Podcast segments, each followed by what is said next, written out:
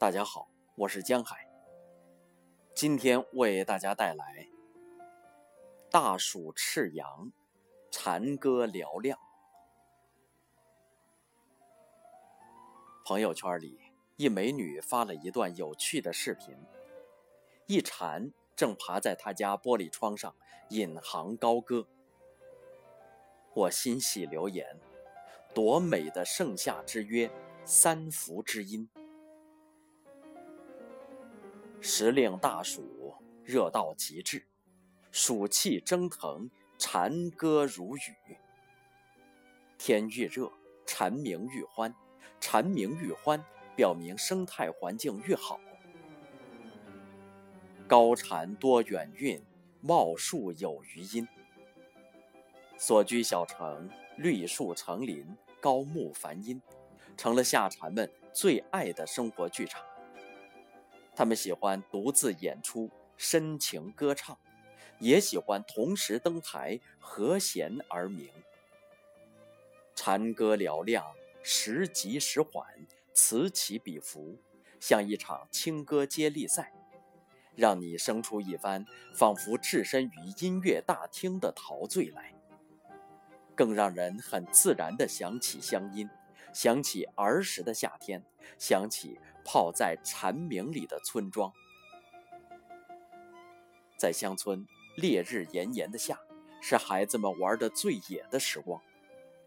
那时没有电视，没有电脑，更没有手机，大自然就是天然的游乐室。河里抓鱼，水中摸虾，树上捕蝉，山上拾菌、抓天牛等等，都是儿时乐此不疲的趣事。那蝉鸣声声，更像一根根羽毛，撩拨着孩子们的心。雨后的傍晚，正是蝉们的出头之日，也是捉知鸟猴的最佳时间。树密土润，清风习习，一波一波的孩子们拿着手电，提瓶鞋罐，在树林里你来我往。我们围着树，躬身凝神。满怀期待，寻宝一般。树根周围有或大或小的栖身小洞，大的是知了猴破土而出刚留下的，小的是知了猴还待在洞里，上面覆盖了一层薄土。用木棍小心地掘开小洞，就能收获一只肥肥呆呆的知了猴。天全黑下来时。一批一批侥幸逃脱了的知了猴，像一个个勇士，争分夺秒，奋力向树上攀爬。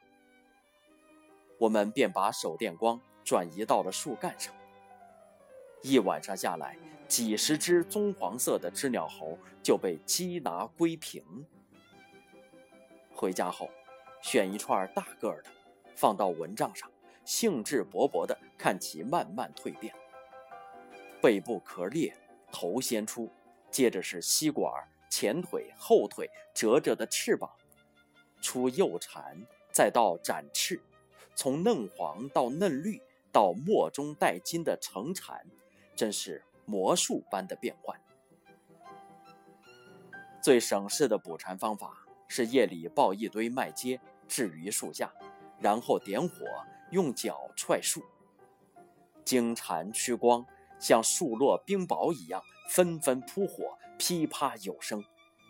这种方法一晚上可捉上百只。正晌午时，蝉声里的村庄最是安静。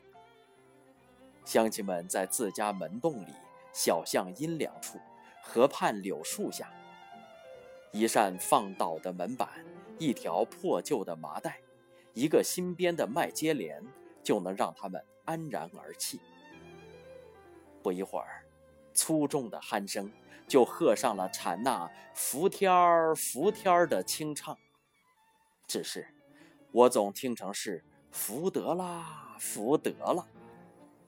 乡亲们从不会因为这铿锵激越的乡村音乐而烦躁，因为那是不可或缺的夏韵。就像广阔的天空，怎么可能没有云朵、没有星月呢？只有不安分、不怕晒的孩子们，红头犟脸的，才不管日头有多毒，地面有多烤，手持长杆，一门心思寻声粘蝉。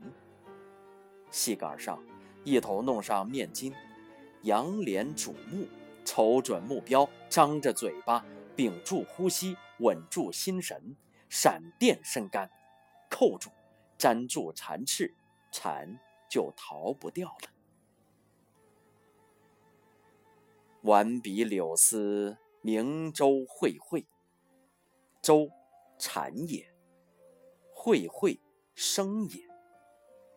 蝉是从《诗经》里走来的乡村歌手，千百年来，在他们的歌声里，庄稼疯长，用最浓最稠的绿意，晕染着希望的田野。出入其间的辛勤农人，步子总是应和着蝉鸣的鼓点，踏歌而舞，日出而作，日落而息。四年黑暗中的苦工，一个月阳光下的享乐，这就是蝉的生活。他们要掘土四年，经受四年地下的黑暗，才能破土而出，得见天日。更要逃脱人类对他的围追堵截，才能享受几个星期阳光下的欢畅。于是，纵情高歌成了蝉们的生活主题。他们似乎是想要吵醒所有人的耳朵，告诉你珍惜转瞬即逝的时光。他们为爱情、为自由而歌，为光明、为温暖而唱。